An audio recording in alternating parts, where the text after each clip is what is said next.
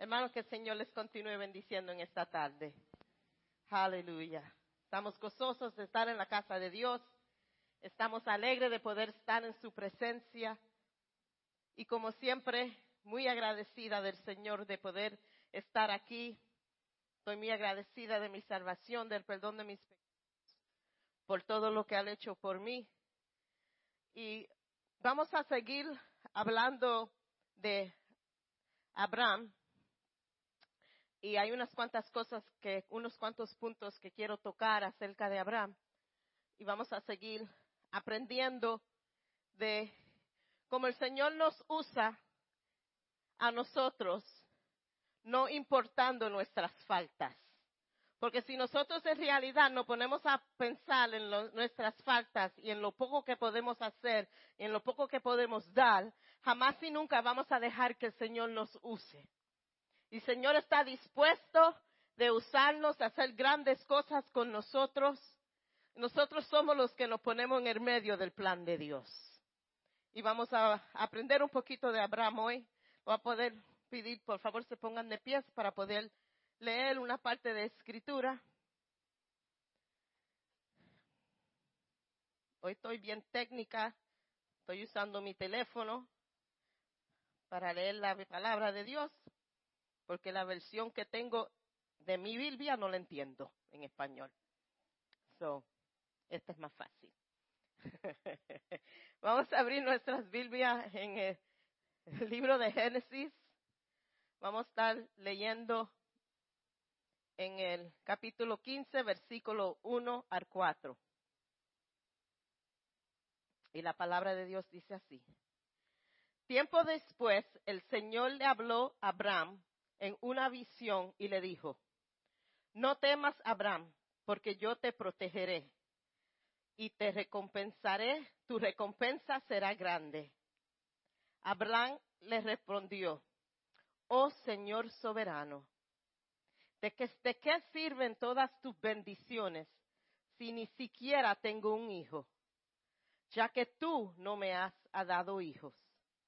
El Esier de Damasco un siervo de mi casa heredará toda mi riqueza. Tú no me has dado descendientes propios, así que uno de mis siervos será mi heredador.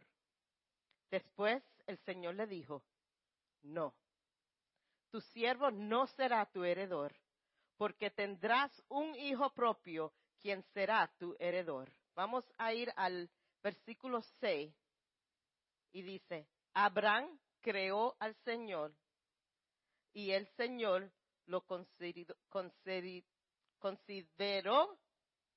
justo debido a su fe. Amén. Señor, te pedimos que en esta tarde, Señor, tú nos hables. Que en esta tarde tú nos enseñes. Que en esta tarde, Señor, si necesitamos corregir nuestro pensamiento, Señor, que tú, Señor, esté ahí para hacerlo. Te pedimos, Señor, que todo en este momento que va a servir de distraernos a nosotros de oír tu palabra, que sea sacado todo pensamiento y que solamente pondremos nuestra mente en ti, Señor, preparándonos para oír tu voz, para oír tu palabra, para oír algo, Señor, de ti. Señor, gracias por tu palabra. Gracias, Señor, porque sabemos, Señor, que tus promesas son fieles. Y nos paramos en eso, Señor. Te pedimos esto en tu nombre. Amén. Puede sentarse. En esos versos que leí vemos que, que Abraham, Abraham, porque todavía no era Abraham, Abraham, escogió uno de sus siervos para heredar todas sus riquezas. Ahora, sabemos como predicó nuestro pastor la semana pasada, que Abraham tenía bastantes cosas. Él tenía bastantes animales, tenía bastante siervo. Él no era un hombre pobre. Y por costumbre, en ese tiempo de la Biblia que estamos hablando, el primogénito hijo era el que, era el que le tocaba todo lo que el padre le pertenecía al padre cuando el padre moría. Ahora, si no había nadie que heredar, se perdía todo eso. Solo lo que hacía el padre, si no tenía hijo o no tenía, no, había nadie que lo cogiera, él escogió, escogía uno de sus siervos. Y yo me imagino que el siervo que escogió Abraham no fue un cualquiera, porque para darle la responsabilidad de todo lo que él tenía, también le daba la responsabilidad de cuidar a su esposa. Eso era ahí también, caía ahí. So, Eliezer, que era el siervo, había una relación con Abraham, no era un cualquier siervo, no era alguien, tenía que haber sido alguien que era justo, tenía que haber sido alguien que, que Abraham tenía confianza en él para dejarle toda su riqueza y en su, cuando él se muriera, que él no estaba ahí, él tenía confianza suficiente en el, el Eliezer que él iba a cuidar a su familia y no iba a abandonar a Saraí. Sí, pero este plan que Abraham hizo en adoptar un siervo ya tiene muchas cosas que no están bien. En primer lugar, en Génesis 12, Dios le promete algo a Abraham. Dios ya le promete a Abraham que él va a ser padre de una nación, que de él iba a empezar una nación. So ya vemos que ya este plan ya está un poquito virado. Ya este plan no está de acuerdo de lo que Dios le había prometido. Ya desde este principio ya había algo mal en este plan. Y él está haciendo estos planes sabiendo lo que Dios le había prometido. Y cuando se entera, cuando Dios habla con Abraham, y Abraham le dice, bueno, es tu culpa que yo estoy haciendo este plan, porque hace años que tú me prometiste algo y todavía no he pasado. Y si me muero yo, ¿qué va a pasar con mi riqueza? Yo tengo que cuidar de mi, you know, de lo que es mío. Yo tengo que cuidar que, que, que algo va a pasar. Hace años tú hiciste ese plan. Ya yo se estoy poniendo viejito. Abraham coge y hace su propio plan. Y Dios rechaza el plan de Abraham, de Abraham. Y le dice, ah, ah, eso no fue lo que yo te dije. Yo dije que de ti iba a salir una nación. De ti es que iba a salir la nación. No es que tú ibas a coger a alguien. Si eso era lo que era, yo te hubiera dicho desde el principio. Pero desde el principio yo dije que de ti era que iba a salir la promesa. Y cuando leímos en el versículo 6, cuando Dios corrige a Abraham, ¿qué dice Abraham? Yo te creo, Señor. Yo te creo. He should have said that the first time. La primera vez él me hubiese haber dicho eso. Pero Abraham dice, yo te creo. Pero vamos a ver algo. Es una cosa decir, yo acepto tu plan, Señor, y yo creo en tu plan. Y hay otra cosa, esperar que ese plan va a ser como Dios hizo. La espera, ese tiempo de espera, es el examen si en realidad tú aceptas el plan de Dios. Y vamos a ver que en la espera, otra vez Abraham, Saraí se encuentran en un estado de desesperación para la promesa. Si miramos al, verso, al capítulo 16, del verso 1 al 6, Moisés, que fue el escritor de Génesis, dice, en, empieza una historia ahora de cómo Saraí reacciona al plan de Dios. Y Saraí empieza, el capítulo empieza con Saraí y una sierva de Egipto que ella tenía llamada Agar. Ahora, yo estoy segura que ya para este punto, ya Saraí y Abraham ya estaban más que desesperados para ver la promesa de Dios. Porque ya muchas cosas en el mundo natural estaban pasando que para ellos seguir creyendo la promesa se les estaba haciendo duro. Uno, Abraham ya tenía 85 años. Saraí ya tenía 75 años y ya el tiempo de ella se había terminado. Nosotros sabemos, ya que ese tiempo pasa, también acabó el tiempo de tener niños. So ya ella, ya ella se, ya sé, la promesa que Dios hizo se equivocó Dios. Se equivocó Dios. Porque ya naturalmente no es posible que esto pase. Pero hermano, las promesas del Señor no bregan con lo natural. No bregan con las reglas naturales del mundo. Las promesas del Señor van más allá de lo natural. Las promesas del Señor bregan con lo espiritual. Que si el Señor tiene que mover el cielo y la tierra por algo que Él te prometió, te garantizo que cielo y tierra será movido para que su promesa que Él te ha hecho venga a ser. Pero el problema no es la promesa, el problema es nosotros. Que nosotros nos ponemos en un estado que pero Dios, tantas promesas que tú me has hecho, tantas cosas que tú vas a hacer, y ya yo no, he visto nada. Yo no he visto mover, yo no he visto la puerta abrir, yo no he visto la situación cambiar, yo no he visto la, la, situación financiera cambiar, yo no he visto la situación en mi familia cambiar, yo no he visto mi salud cambiar, yo no he visto nada. Y todavía tú quieres que yo espere. Pero si yo hago esto, Señor, yo veo que yo haciendo esto, estoy ayudando este plan. Yo bregando y, haciendo cosas yo mismo, yo misma, yo veo que yo puedo hacer un cambio en mi situación. Yo puedo hacer algo que cambie.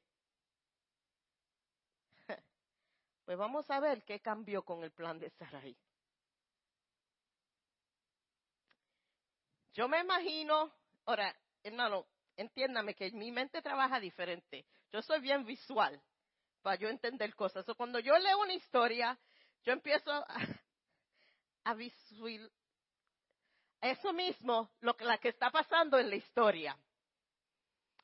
So, son palabras de 20 dólares y no tengo 20 dólares, o no lo voy a decir. Este, por tal, se me fue el hilo de lo que iba a decir. ok. So, ella hace este plan y yo estoy segura que ella por un poquito de tiempo está pensando en este plan. Ve a la sierva, dice, ella está joven, ella no tiene hijos.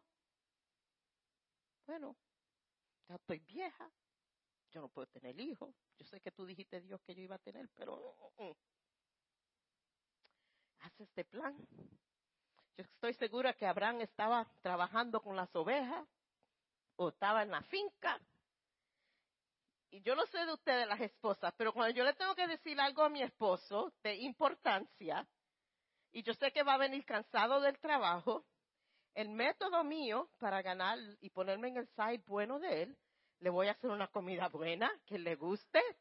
Cuando él entre por la puerta voy a estar bien contenta, la casa va a estar limpia, todo va a estar bien chuching. Para cuando él entre, ya lo, I porque ya está, wow, esto está bueno. La comida está buena, todos los, muchachos, no, mira, se callan la boca cuando van a su país no quiero oír nada. Y no, pongo la escena bien nice. Cuando está comiendo, que ya lo veo que ya está terminando para que no le dé heartburn o le caiga la comida mal, espero que un ratito.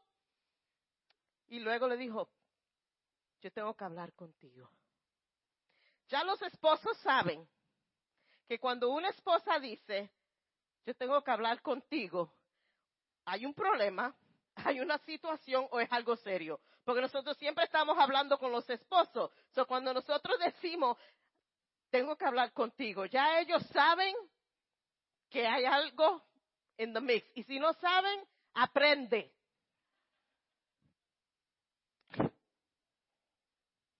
Y Sara le dice, y yo te, can you give me the water? My water is behind my back. Sara le, Saraí le dice a Abraham, bueno, Abraham, yo sé que Dios, y quizá no fue así, pero hermano, este es como mi mente trabaja, ¿ok? Le dice a Abraham, honey, yo sé que Dios nos ha hecho una promesa, pero vamos a pensar lógicamente. Ya mis partes no están trabajando. Eso no va a pasar. Pero vamos, para que la promesa de Dios se haga una realidad, vamos a hacer algo. Mi sierva, Agar, yo te doy permiso de acostarte con mi sierva y así de ahí sale lo que Dios te ha prometido. Abraham dirá, this is good plan. Este plan está bueno. Porque para Abraham no hubo pausa. Abraham no dijo, espérate, vamos a hablar de esto un poquito. Tú me estás diciendo a mí XYZ. Hablando dijo, mm, vamos a hablar de esto mañana por la mañana, déjame pensar de esto. Ok, no problem. No problem. Y Abraham hace lo que la esposa le pidió que ella haga. Todo plan que haga tu esposa. Bueno, yo voy a, voy a dejarlo ahí. Abraham y Agar tienen relación.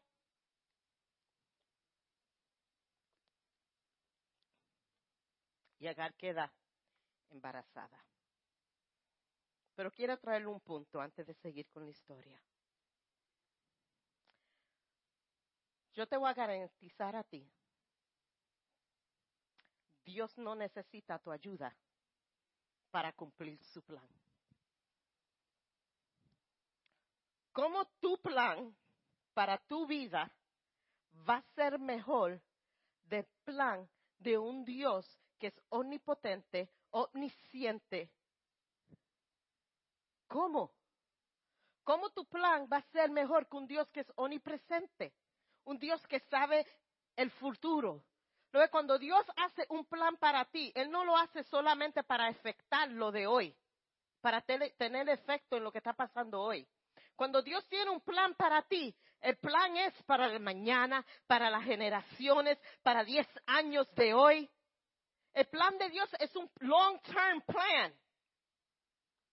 Yo no puedo ser, aunque yo creo que sé mi vida mejor, yo no puedo ser un plan de esa clase porque mi, mi conocimiento es limitado a lo de ahora. So, mi plan no va a ser consciente en lo que me va a pasar 10 años porque en realidad no sé lo que va a pasar en 10 años. So, cuando yo hago un plan es para lo de ahora. So, ¿cómo mi plan va a ser mejor que el plan de Dios? Él no necesita tu ayuda. Porque lo sabes lo que es tu ayuda. Tu ayuda es dañar lo que Dios tiene planeado para ti. Entonces nos vemos en circunstancias y después que dañamos el plan y, y nos, vamos a decir algo, el plan de Dios no se daña porque Él es un Dios perfecto. Pero lo que pasa es que nosotros afectamos negativamente el plan perfecto que Dios ha hecho. Nuestras decisiones a veces hasta tardan lo que Dios tiene para nosotros, porque el plan no cambia. El plan nunca va a cambiar. Pero nosotros somos lo que decimos, espérate, yo estoy pidiendo que Dios me abra la puerta para un trabajo. Señor, tú estás cogiendo mucho tiempo. Yo voy a coger lo que venga por la mano, aunque sea un trabajo que, que no voy a poder estar en la iglesia, no voy a poder hacer esto, no voy a poder esto, no voy a hacer esto. Eso no es plan de Dios. espérate, hace años que yo estoy orando por un compañero. So, yo voy a hacer evangelismo relacional. ¿Sabes lo que es eso? unirse con alguien que no le sirve al Señor y esperar que tú lo vas a salvar. Ese plan no trabaja.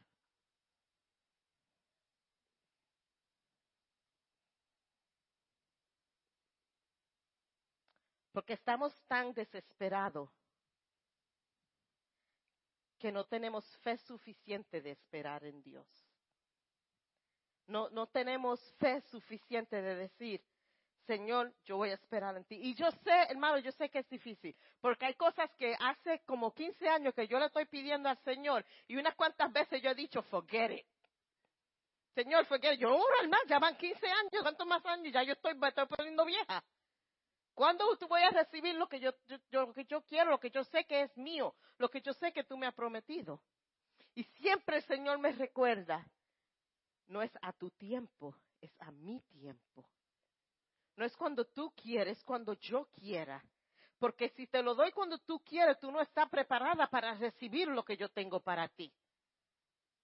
Tú no estás preparada para recibir eso. Tú no estás preparada para recibir esa bendición. Tú no estás preparada para estar en una relación con alguien. Todavía yo tengo cosas que tengo que arreglar contigo. Todavía hay cosas que tienen que arreglarse en tu vida. Poder entonces tú unirte con alguien que yo te mande no que tú escogiste.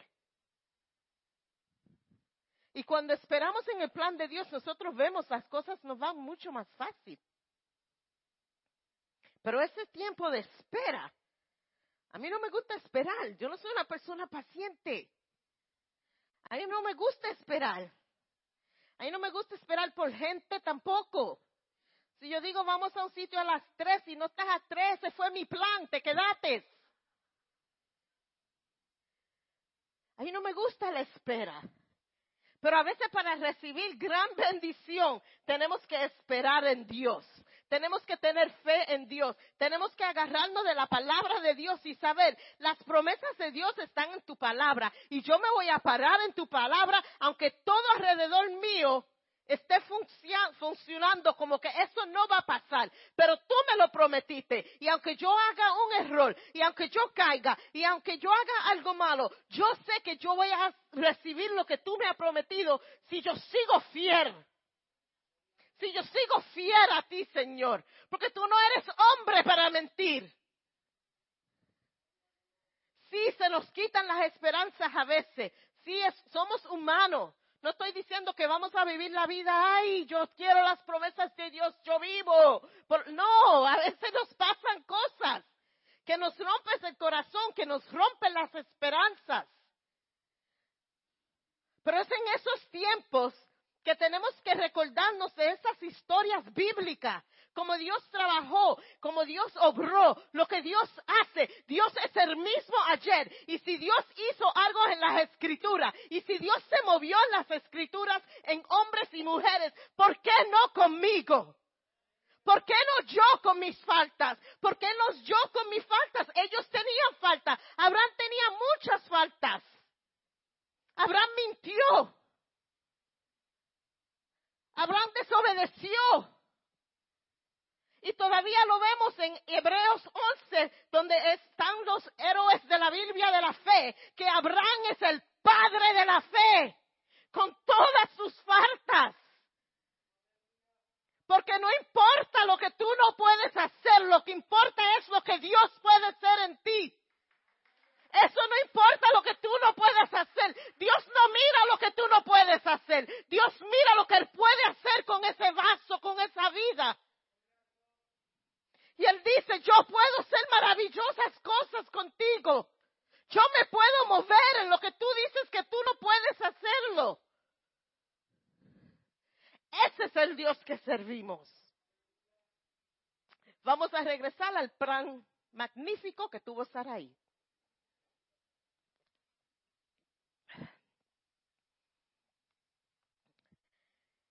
En esos tiempos era la costumbre tenía muchas costumbres en esos tiempos. Pero cuando una mujer le daba la sierva a su esposo para dar la luz a un bebé, cuando la sierva llegaba el tiempo del bebé nacer, la costumbre era que Saraí, en este, en este tiempo, se sentaba. La sierva, la persona que iba a dar a luz, se sentaba en la farda de Saraí y daba luz. Cuando ella daba luz, Saraí era el primero que cogía el bebé. Y desde ese punto en adelante, ella era la mamá, Abraham era el papá, Agar no tenía nada que ver con ese niño y ese niño era reconocido como el hijo de Abraham y Sarai. Pero encontramos varias cosas que van a pasar durante este plan. Agar era sierva. Sarai estaba encargada de Agar. Cuando Agar cayó embarazada, Agar se sintió mejor que Sarai. Yo estoy encinta del maestro, del Señor de todo esto, y tú no pudiste darle a tu esposo un hijo. Y se ha formado un problema con Sarai y Agar, porque ahora Agar no respetaba a Sarai y Saraí ya le cogió odio a Agar. Y Saraí tiene otra conversación con Abraham. Pero esta vez no le cocinó. No le hizo la cosa bien chuchín. Cuando habló con Abraham le dijo, todo esto es tu culpa. Todo lo que me está pasando, esa sierva que tú te acostaste con ella, ahora me desprecia, no me respeta. Esto es culpa tuya.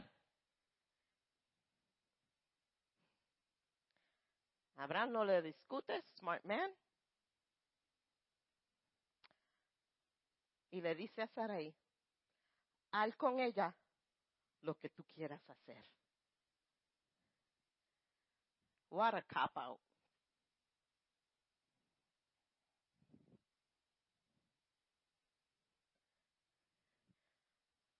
Porque en realidad, en ese plan, no era solamente de Saraí, ese plan también era de Abraham. Y ese niño que Agar estaba cargando era de Abraham.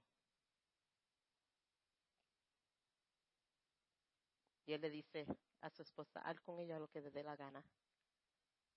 Sarai dice, ok, no problem. Y vota a Agar. Y vemos a Agar ahora. Ahora sí que ella está en una situación mal. Encinta, sin hogar donde ir. Ella no era de, de esta tierra, ella era de Egipto. Todo lo que ella sabía estaba en Egipto. Y vemos a Agar en un sitio donde en realidad no hay salida para ella. No hay resolución para su problema. Pero sabemos que aunque nosotros tantas veces hacemos cosas fuera de la voluntad de Dios, Dios siempre tiene misericordia sobre nosotros. Y le tenemos que dar gracias al Señor por eso. Porque aunque nosotros dañamos las cosas, Dios todavía su amor es tan grande, su misericordia es tan grande que todavía Él tiene misericordia sobre nosotros. Y vemos que Él tiene misericordia sobre Agar. Y se le aparece a Agar y le dice a Agar, mira,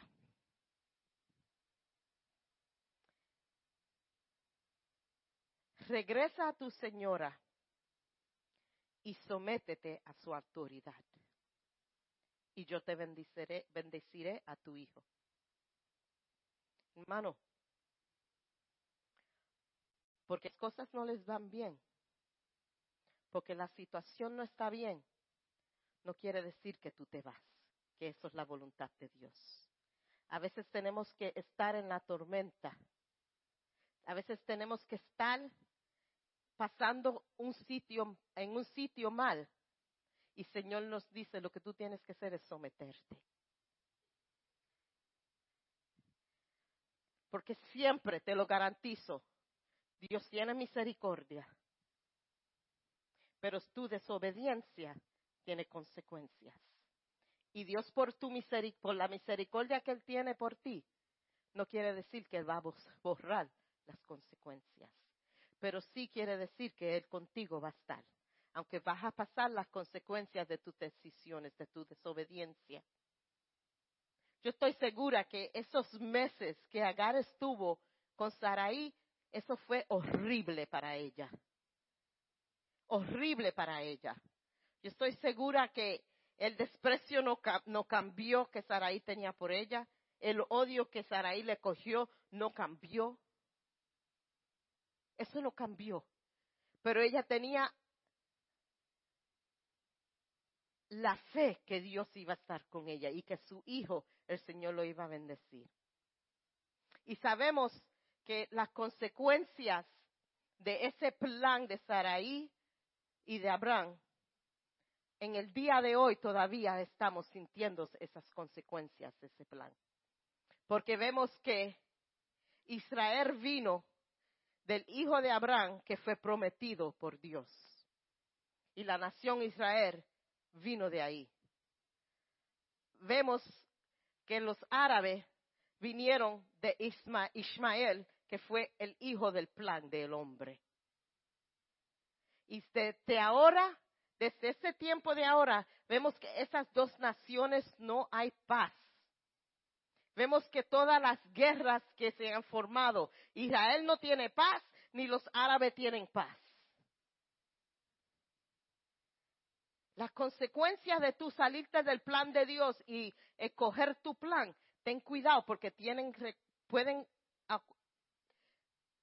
las consecuencias pueden ser para generaciones de tu familia. Puede ser un efecto que puede destruir familia. Lo vemos con, con el pueblo de Israel, la nación de Israel, y lo vemos con la nación árabe. no vemos paz, ellos no tienen paz. Y tú dirás, bueno, yo en realidad no puedo decir que yo he sido desobediente con un plan que Dios me ha dado. Con, o las promesas que Dios me ha dado. Yo no puedo decir eso. Pero vamos a ver unas cuantas promesas que Dios nos hace. Éxodos, Éxodos 14, verso 14 dice, el Señor mismo peleará por usted, solo quédense tranquilos. Ajá, ahora qué dicen. ¿Cuántas veces nosotros queremos pelear nuestras batallas? Cuando son alguien es injusto, en vez de decir Dios, Él está en la mano de Dios. No, Él va a estar en las manos mías. Pero Dios dice, el Señor mismo peleará por ustedes. Solo quédanse tranquilos. Be still. Nos manda Dios. El próximo. Isaías 41:10. No tengas miedo, porque yo estoy contigo. No te desalientes porque yo soy tu Dios. Te daré fuerza y te ayudaré. Te sostentaré con mi mano derecha. Serás victorioso. Otro. Isaías 43, 2. Cuando pases por aguas profundas, y yo estaré contigo. Cuando pases por ríos de dificultad, no te ahogarás. Cuando pases por el fuego de la opresión, no te quemarás. Las llamas no te consumirán. Mami decía, chacho, tú a veces te ahogas en un vaso de leche. I don't know what that meant, but it sounded good. Pero aquí dice que cuando pases por ríos tú no tendrás dificultades. No te vas a ahogar. El fuego no te va a quemar. La prueba que es fuego no te va a quemar. Vas a salir bien. Esas son promesas que Dios nos hace. Pero cuando nos vemos en una situación que no encontramos la salida, que no sabemos el cómo vamos a recibir una solución para ese problema, nos ponemos tan ansiosos. Pero cuando Dios nos dice, no te apures, que no te va a pasar nada, yo estoy en control. The next one. No temas ni te desalientes porque el propio Señor irá delante de ti. Él estará contigo, no te fallará ni te abandonarás. Hermanos, Él va frente de ti. En la batalla Él va al frente de ti. En la batalla tú no estás entrando solo. En la situación tú no vas solo. Tú tienes al Dios todo omnipotente, todopoderoso, que va delante de ti abriendo camino para ti. Hermanos, tenemos promesas preciosas en la palabra de Dios, pero tú sabes lo que es el problema, que no sabemos las promesas que Dios nos tiene. La próxima. Pues yo sé los planes que tengo para ustedes, dice el Señor. Son planes para lo bueno, yo y no planes para lo malo, para darles un futuro y una esperanza. The next one. Les digo, ustedes pueden orar por cualquier cosa y si creen que la han recibir, será suya. It's yours. La próxima. Mi mandato es, sé fuerte y valiente. No tengas miedo ni te desanimes, porque el Señor tu Dios está contigo donde quiera que tú vayas. ¿Qué más promesas más grandes que donde quiera que mis plantas de mis pies toquen, el Dios mío está conmigo?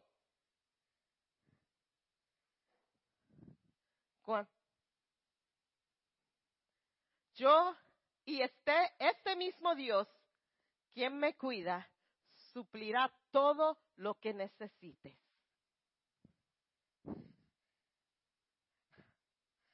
tengo que apurarme. Todo lo que yo voy a necesitar, Dios me lo va a dar. Y lo mejor no es en abundancia. Es una, know, a veces vemos ese verso, todo lo que tú me vas a suplir todo lo que necesito. Pues yo necesito un carro del año, yo necesito una casa grandota, yo necesito filet miñón, yo necesito. No, todo lo que tú necesitas, tú no necesitas esos. Vamos, recuérdense en que en el desierto Dios le proveyó al pueblo de Israel. En el desierto, todo lo que ellos necesitaban, el Señor le daba diariamente. En tu desierto, no vas a tener en abundancia, pero te garantizo que tú vas a tener lo que necesitas para cada día de tu vida.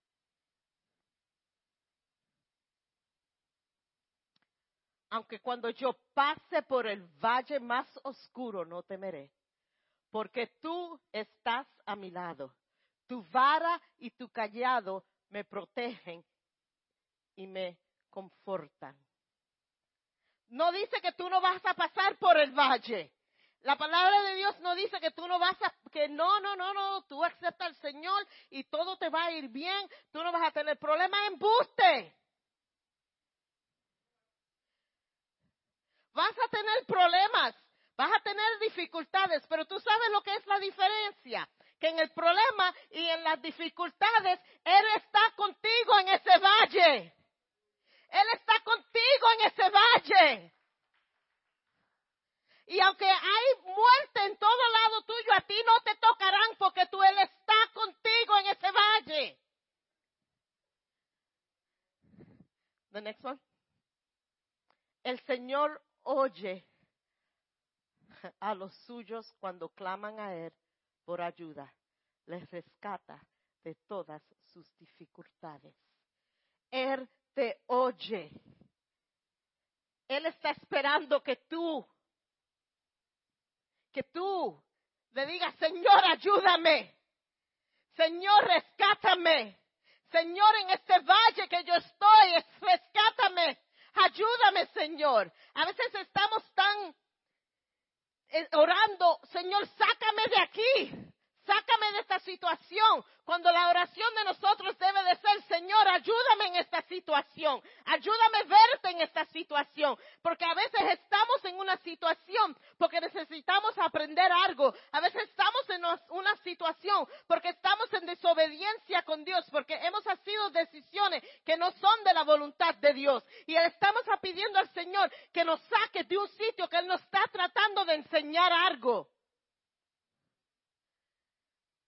Pídele al Señor ayuda en tu tormenta. Pídele al Señor que esté contigo. Pídele al Señor, aunque tú no veas las contestaciones para tus promesas, tú no veas la realidad de lo que Él te ha prometido. No pierdas fe. Pídele al Señor que te dé fuerza. Pídele al Señor que esa esperanza que Él ha puesto y que Él tiene que esté en tu alma y en tu corazón.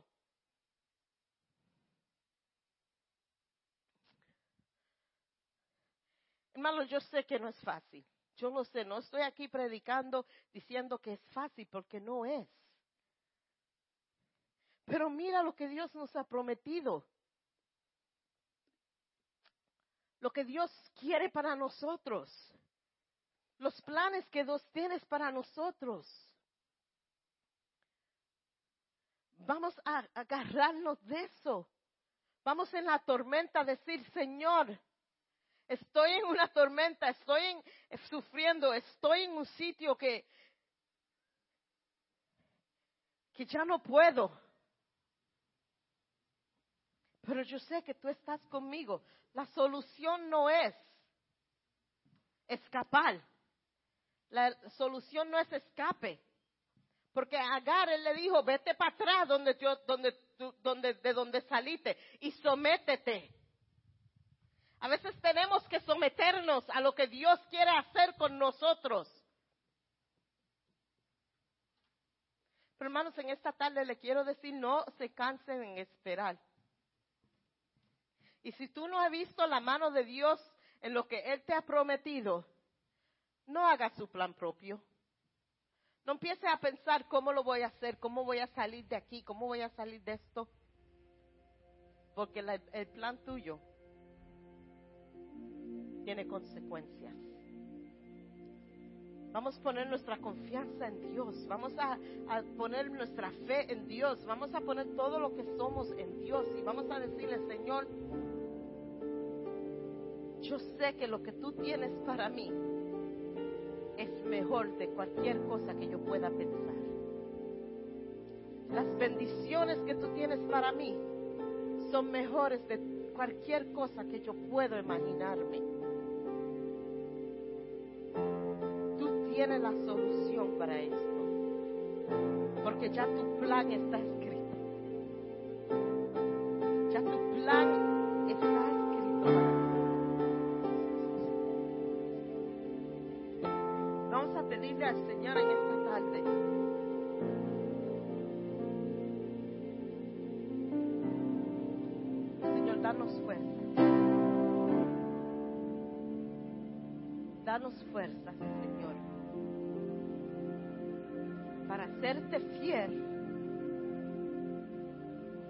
Someternos. Hacerte fiel en la tormenta. Tener nuestra fe completamente en ti. Confiar completamente en ti. Vamos a entregar a Dios nuestra situación. Vamos a entregar a Dios nuestra nuestras faltas, las cosas que nos preocupan, que nosotros queremos resolverlas nosotros mismos, vamos a entregárselas en las manos de Dios. Vamos a decir, Dios, tú eres soberano. Tú eres soberano, Dios. Toma mi situación en tus manos, Padre Toma mi situación en tus manos, Padre, y dame las fuerzas, Señor, para confiar en ti. Dame las fuerzas, Señor, para pararme en tus promesas. Dame las fuerzas, Padre, a esperar a las promesas que tú has hecho para mí. Yo no quiero, no quiero volverme más en hacer decisiones, Padre, que están afuera de tu voluntad. Te pedimos, Padre, que tú nos guíes, que tú nos hables, Señor. Te pedimos, Señor, que, nos, que tú nos des paciencia en el tiempo de espera. Que tú nos des fuerza en el tiempo de espera. Padre, te pedimos en esta tarde que tú, Señor, hable a nuestras mentes, a nuestros corazones, Padre. Te pedimos, Padre, que en las decisiones que ya nosotros hemos hecho, que a veces la consecuencia, Señor, nos ha afectado. Te pedimos, Señor, que tú nos ayudes. Te pedimos, Señor, que tú nos guardes. Te pedimos que tú tengas misericordia sobre nosotros, Padre. Que tu mano, Señor, esté sobre nosotros. Y te damos gracias, Padre. Porque tú estás tan dispuesto, Señor de obrar en nuestras vidas. Tú estás tan dispuesto, Señor, de hacer cosas maravillosas con nosotros. Eso te lo entregamos a ti, Padre, en esta tarde. Y te decimos, Señor, háblame, trabaja en mí. Dame paciencia y gracia en el tiempo de espera que yo no me canse de esperar por lo que tú tienes por mí. Dame fuerzas, Padre. Y te pedimos esto en tu nombre.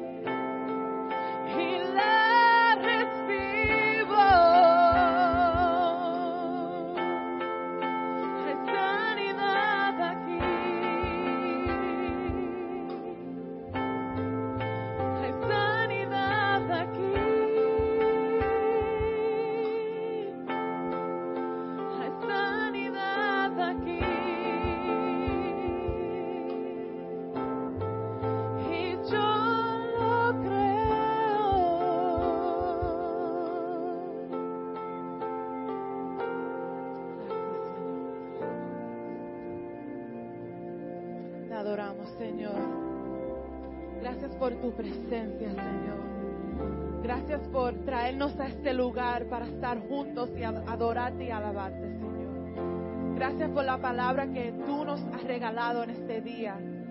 Y yo oro, Señor, que aunque nos vayamos de este sitio, Señor, que nos acordemos de tu palabra, que nos acordemos de lo que tú has hecho en nuestras vidas, que nos acordemos, Señor, de tu propósito para nuestras Te damos toda la honra y toda la gloria en el nombre de Jesús.